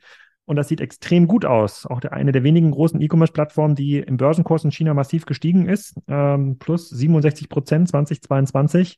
Ähm, sehr, sehr auskömmliche Profitmargen. Also sozusagen, da ist relativ viel Geld verfügbar. Da reden wir jetzt noch nicht über externe Kapitalgeber ähm, oder weitere Genau, Kapitalgeber. das ist nochmal, das ist nochmal wichtig, Alex. Ne? Das ist ja sozusagen das Kerngeschäft von, äh, Mhm. von denen, nicht die, das Temu-Geschäft, ne? sondern das Ja. ist ja quasi eine Kernsubven äh, Quersubventionierung aus dem Kerngeschäft in Richtung Temu. Ja, aber was ich dabei spannend finde und wichtig finde, ist sozusagen, das Pin, Pinduoduo funktioniert ja im Kern genauso. Das ist ja einfach eine große Plattform, die sehr stark über Gamification und Social Commerce, also in, in China natürlich über WeChat, nicht so stark, äh, oder doch über TikTok auch natürlich, ähm, angetrieben wird. Und dort funktioniert es ja auch. Und jetzt ist ja die einzige Frage, die sich noch, äh, die sich noch stellt, sozusagen, wie kriegen Sie diese, diesen großen Transport, Logistikkosten, Kiste aus China zu dir, äh, nach, nach Frankfurt oder zu dir nach Hause? Ähm, halbwegs sinnvoll abgedeckt, weil dort werden sie natürlich massiv subventionieren. Und ähm, die, ähm, das hatte ich äh, in einem anderen ähm, Interview auch schon gesagt, sie kommen jetzt in eine Phase in Deutschland, der sich die meisten großen E-Commerce-Händler so ein bisschen zurückziehen. Die investieren nicht so stark. Das heißt, Logistikkapazitäten werden frei. Gute Verhandlungsposition für äh, Pinduoduo oder Temu äh, in diesem Fall. Plus natürlich ist der Werbedruck in den großen Netzwerken auch geringer. Davon profitieren sie natürlich auch. Also, und wenn sie jetzt, wenn sie es mal geschafft haben, eins, zwei, drei Millionen aktive Kunden zu finden auf dieser Plattform, dann fängt das Rad sich ja noch besser an zu drehen. Dann bekommst du beim nächsten Mal vielleicht nur Produkte empfohlen, Flobo, die dich wirklich interessieren, wo du sagen Ja. würdest, hey, die Qualität ist eigentlich okay und wenn acht von, wenn vielleicht zehn von zwölf Produkten okay sind, bei irgendwie einem Durchschnittsbon von 7 Euro äh, pro Produkt, sagst du ja, cool, die anderen beiden ist halt okay, da, da gehst, schickst du irgendwie zurück. Wahrscheinlich gibt dir die Plattform auch den, den wahren Wert wieder. Die Produkte werden mit großer Wahrscheinlichkeit geschreddert. Das, das finde ich jetzt, also diese, diese Brücke von wann wird Wish profitabel gedanklich oder wie würde das funktionieren, das war für mich überhaupt nicht vorstellbar. Hier bei Temu ist das für mich total absehbar. Ja, weißt du, was auch noch interessant ist? Es ist ja so, dass die Chinesen sich ja auch in die Häfen einkaufen, an der Seidenstraße bauen. Das, der Zug schon funktioniert von China nach Deutschland, nach Duisburg. Genau. Also es gibt ja einen Grund. Sie, ich, ich habe jetzt nochmal, die, die haben, äh, sie haben Beteiligung an 13 europäischen Häfen hm. und Piräus gehört ihnen komplett. Ähm, ja. was bedeutet das? Was ist, was ist deine These? Also was heißt das äh, sozusagen aus der Logistiksicht? Naja, aus der Logistiksicht heißt das, dass sie, dass sie die, dass sie die Wege kontrollieren können und, und natürlich verbessern können. Hm. Also wenn sie, wenn sie es schaffen, diese ganzen Lieferungen, die dann kommen, irgendwie so zu zentralisieren auf ihren eigenen Schiffen, auf ihren eigenen ähm, Zügen, dann wird die Zeit sich ja verkürzen, dass wir es, dass es zum Endverbraucher gelangt. Ja. Und je kürzer der Zeitraum, desto, desto höher ist die Wahrscheinlichkeit, dass die Kunden dort einkaufen werden. Gepaart mit der, mit der Qualitätsfrage und der Nachhaltigkeitsfrage. Hm. Aber die sind ja nicht doof, die arbeiten ja dran. Also die, das wird, das, ich glaube, dass wir einfach in so ein Zeitalter eintreten, wo wir damit klarkommen müssen, dass wir direkt halt aus Asien beziehen und die Zwischenhändler halt noch einer wegfällt. Hm. Hm. Wie groß ist deine Pizzadecke? Ich bin jetzt gerade noch kurz bei Amazon. Ich glaube 1,50 Meter oder 1,80 Meter im mhm. Durchmesser. 1,80 Meter, ja. 20, 25 Euro. Mhm. Und die sieht jetzt quasi hier bei Amazon auch nicht äh, qualitativ deutlich hochwertiger, ähm, deutlich hochwertiger ähm, aus. Das ist wirklich, das ist ganz witzig, als was wir hier, der, der Flo hält das gerade in die Kamera und das sieht wirklich aus, als wäre die Decke richtig fettig. Jetzt würde man, hat er ja schon mit drauf Pizza gegessen. Hm. Ja. ja. Also ich, also, ich, ich stelle die Fotos, stelle ich jetzt zur Verfügung. Hm. Ähm, äh, Professor Heinemann, hast du irgendwelche sozusagen noch anderen ähm, äh, Daten über, äh, über Temu gesammelt? Läuft das in den USA schon ein bisschen besser, weil der Europa-Einstieg war ja erst vor, ich glaube, März oder sowas sind sie, glaube ich, wirklich erst gestartet in, in Europa. Das heißt ja, in den USA gibt es ja schon ein paar mehr Kohortendaten, ähm, wo man ja ein bisschen schon hätte lernen müssen, ob die Kunden da stabil dabei bleiben oder, ähm, oder eben nicht. Ja, nach meinem Verständnis ist das, was man zumindest, äh, äh, was, äh, was kommuniziert wird von deren Seite, dass sie tatsächlich äh, gewisse Wiederholungskaufquoten haben. Ne? Also das ist ja Teil der Pinoduo Börsenstory. Also die kommunizieren ja auch da nach meinem Verständnis drüber. Mhm. Äh, und das, was Julian hier zusammengestellt hatte, war ja schon so, dass es hier äh, eine gewisse Kohortenentwicklung, also einen gewissen Wiederholungskäufer gibt. Ne? Und, und äh, in den USA ist es ja auf jeden Fall so, dass die Monthly Active User, da gut, das ist ja erstmal nur eine Momentaufnahme, ist eben mittlerweile so, dass sie 28 Millionen haben. Das ist jetzt ähm, Stand, meine ich, im März gewesen. Also 28 Millionen Käufer. Äh, na, erstmal nur Nutzer in der App. Ach, Nutzer, Nutzer in der App, okay. Nutzer in der App. Klar. Was ja schon enorm, Ding, enorm ist. Enorm. Die das mindestens einmal genutzt haben. Und Shein hatte 26 Millionen. Ja. Und so. wissen wir, wie hoch der Warenkorb ist von Temu? Das habe ich jetzt hier nirgendwo nee. gefunden. Wissen, also wissen wir noch nicht, das publiziert Temu, äh, Temu auch nicht. Es gibt natürlich gewisse Ableitungen darüber, was die einzelnen, was sie übernehmen pro, pro Versand, weil die Logistikkosten natürlich auch in den USA ähm, übernehmen, um die Kunden einfach jetzt ranzuziehen, damit einfach mehr, mehr, mhm. mehr konsumiert wird. Ähm, aber ja, also diese, ich glaube, dass mit der Produktqualität, wie du schon sagst, sozusagen, es werden, wenn mehr Fabriken teilnehmen, dann wird es auch teurere Produkte geben. Und dieser Sportschuh, den es bei Deichmann oder bei, bei Intersport für 80 Dollar gibt, den wird es dann vielleicht tatsächlich für 20, 22, 23 Dollar in dieser App geben. Das ist der gleiche Schuh. Ja, ähm, das macht mir für den, das klassische Handelskonzept natürlich schon Sorgen. Und wenn sie es schaffen, das auch so sortierbar zu machen, dass du willst vielleicht nur nachhaltig fabriken oder mit grünem Versand oder was auch immer, dann ist das einfach schon ein Supply Chain Vorteil, bei dem das Geschäftsmodell, das klassische Handelsgeschäft ähm, massiv, massiv bevorteilt. Aber lass uns noch mal zwei Risiken besprechen. Wir gehen, wir sagen ja die ganze Zeit, dass sie sehr stark abhängig sind von TikTok und Co. Also da holen sie ja ganz viele Neukunden her. Also die Kunden die 26 Millionen Leute da in dieser App, die sind auch deshalb aktiv, weil sie immer wieder über TikTok angestoßen werden, über so, so Challenges zum Beispiel, über irgendwelche Hashtag äh, Board on Shein, Board on Temu ähm, Spiele. Haltet ihr das für ein echtes Risiko, dass TikTok wirklich verboten wird? Glaubt ihr, das kann, glaubt ihr, das kann passieren? In den USA insbesondere? Gute Frage. Das hängt auch, glaube ich, äh, sehr stark davon ab, wie jetzt äh, die nächste Wahl in den USA verläuft. Äh, lass mal überlegen, das ist 2024. Ähm, was war der, was war, war der Trump? Der Trump hat ja diese Huawei-Blockade eingeführt. Das heißt, wenn ausreichend viele Lobbyisten den Trump beknien und sagen, TikTok raus, dann kriegt Facebook mehr Marketinggeld und Amazon als großer Steuerzahler mhm. kann überleben. Ich glaube, es wird jetzt in einem Staat verboten. Ne? Im Staat Montana wird jetzt TikTok zum ersten Mal wirklich verboten. Äh, sie wissen nur noch nicht, wie sie es umsetzen oder wie sie es prüfen sollen. Mhm. Ähm, also alle zwölf ja. Einwohner haben dann quasi kein TikTok mehr. ja, genau. Okay. Ja, also, also, ich bin, ich also ich, ich glaube, ich weiß das nicht, aber ich, ich bin mir sicher, dass der chinesische Staat großes Interesse da hat, unsere Daten einzusammeln. Hm. Okay, und dann zweite Frage für vielleicht auch an dich als Logo, weil du schon mal gekauft hast.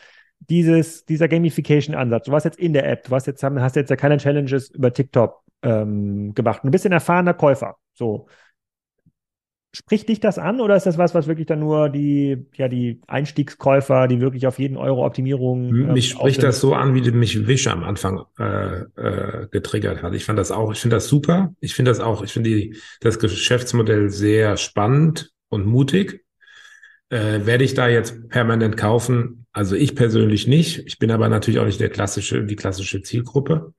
Wenn sich, wenn sich das so entwickelt, wie du dir das vorstellst, Alex, dass das mehr, dass das kuratierter ist, dass das noch mehr auf die Person zugeschnitten ist, dass das entsprechend den Qualitäten sich ändert, vielleicht auch ein bisschen transparenter wird, dann kann ich mir das gut vorstellen, da auch regelmäßig zu kaufen. Also, aber ich glaube, es wird noch ein bisschen dauern. Aber ich habe in bei all meinen Reisen habe ich zwei Sachen kennengelernt. Die Chinesen sind unheimlich schnell und die sind unheimlich gierig die wollen, die haben richtig Bock, Geld zu verdienen. Also ich, und die sind smart, die sind schnell, die haben die Fabriken drüben, die haben das, das Digital-Know-how. Also es gibt ja überhaupt keinen Grund zu glauben, dass sie nicht jeden Tag besser werden wollen. Und äh, da habe ich schon Respekt vor. Hm. Würdest du jetzt oder hat das irgendwelche Auswirkungen auf dich jetzt, auf, auf Donkey Products, wie du zum Beispiel sourst, wie du verkaufst, wie du auch auf nee. den Einzelhandel nach vorne guckst? Ja, wir sind ja so, wir haben ja so ein spezielles Produktdesign. Ähm, ich glaube ja, je, also was es ja nicht hat, Temu, ist, dass es irgendwie, da sind ja wirklich überhaupt keine Marken zu sehen. Ne? Also das weiß ich nicht, wie das bei Shein ist. Ich glaube auch noch nicht. Ne? Also die Marken, die wir kennen, spielen da keine Rolle. Alles ist No Name und du weißt ja gar nicht, welche Qualität du einkaufst. Also insofern, ich, ich habe hier wir mit Donkey einen klassischen Markenansatz und wir haben sehr spezielle Produkte. Das heißt, je, je kreativer, desto besser. Also ich habe da überhaupt keine Angst vor. Also ganz im Gegenteil.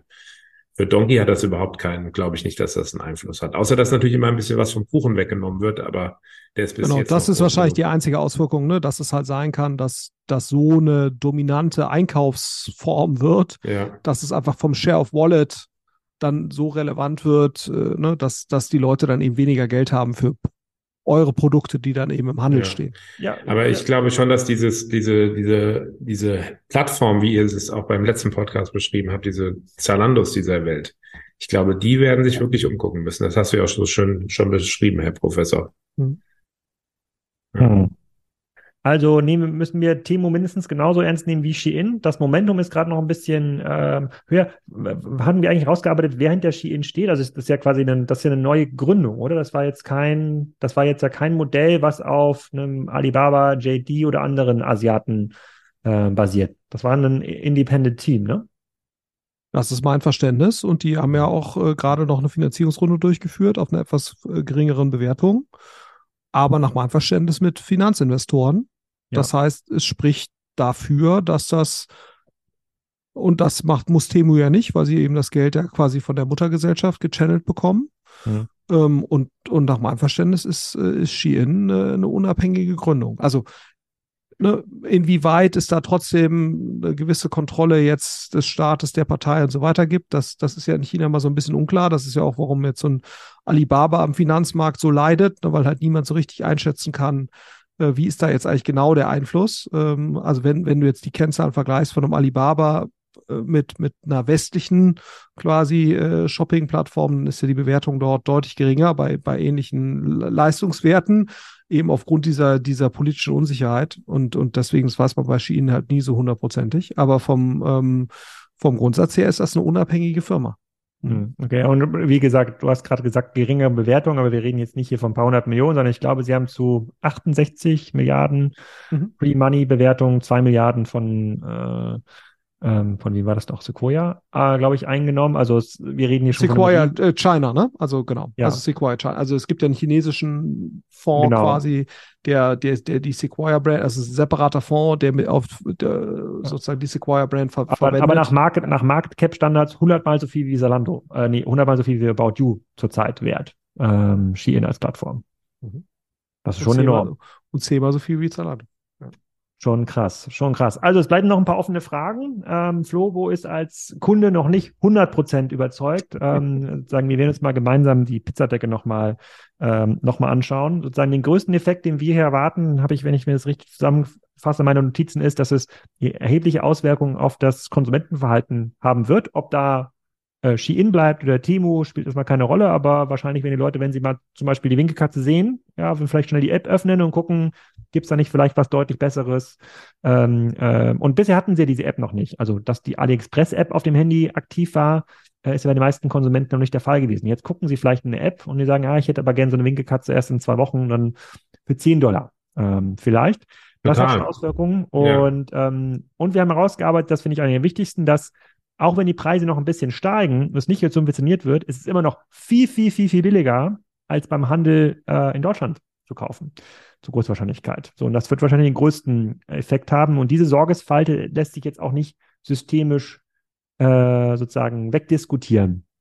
Die ist einfach da und damit muss der Handel sich jetzt gerade auseinander ähm, auseinandersetzen. Ich, ähm, ich möchte mich noch bedanken bei Julian. Vielen Dank für die sehr, sehr gute Vorbereitung. Äh, wir, wir machen das auch weiter äh, für Folge zwei. Ähm, das wird ein bisschen komplexer in der Vorbereitung. Kommen wir nochmal auf dich zu. Und äh, bedanke mich auch bei unserem Ehrengast ähm, Flobo hier für seine Sicht und seine Insights aus dem, aus dem Markt in China. Ja, vielen Dank, dass ich mal dabei sein durfte. Vielen, vielen Dank. Hat mir Spaß gemacht. Professor Heinemann, noch irgendwelche Abschiedsworte außer viel Glück, Salando?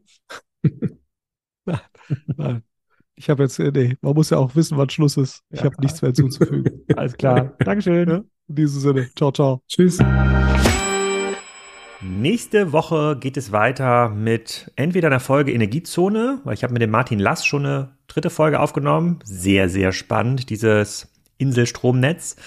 Oder aber mit dem Gründer von True Fruits, das war auch eine sehr unterhaltsame Folge, habe ich gestern aufgenommen muss ich mal schauen, was ich da jetzt am Wochenende ähm, fertigstellen kann. Ähm, da bin ich auch noch am ja, Arbeiten der Agenda und Titel für die K5-Konferenz. Da moderiere ich ein bisschen auf der Bühne, nehme eins, zwei Podcasts ähm, live auf während der K5-Konferenz. Also nicht live zum Mithören, sondern in solchen Podcast-Mobilen, die da während der K5 stehen. Wenn ihr vor Ort sein solltet, sagt gerne Bescheid, lasst uns gerne treffen, Käffchen, Bierchen. Äh, es gibt ja nicht mehr so viele Gelegenheiten, wo man sich treffen kann. Äh, oh, also das ist, glaube ich, so die einzig große relevante E-Commerce-Konferenz, die jetzt hier im ersten Halbjahr stattfindet. Ähm, solltet ihr also dort sein, übernächste Woche in Berlin, sagt Bescheid. Und ich hoffe, euch hat auch der Podcast gut gefallen. Gebt mir auch gerne Feedback. Kann man jetzt auch machen über die Spotify-App. Kriege immer irgendwie eine Meldung per E-Mail, dass da jemand kommentiert hat. Auch okay. Erstmal. Tschüssi.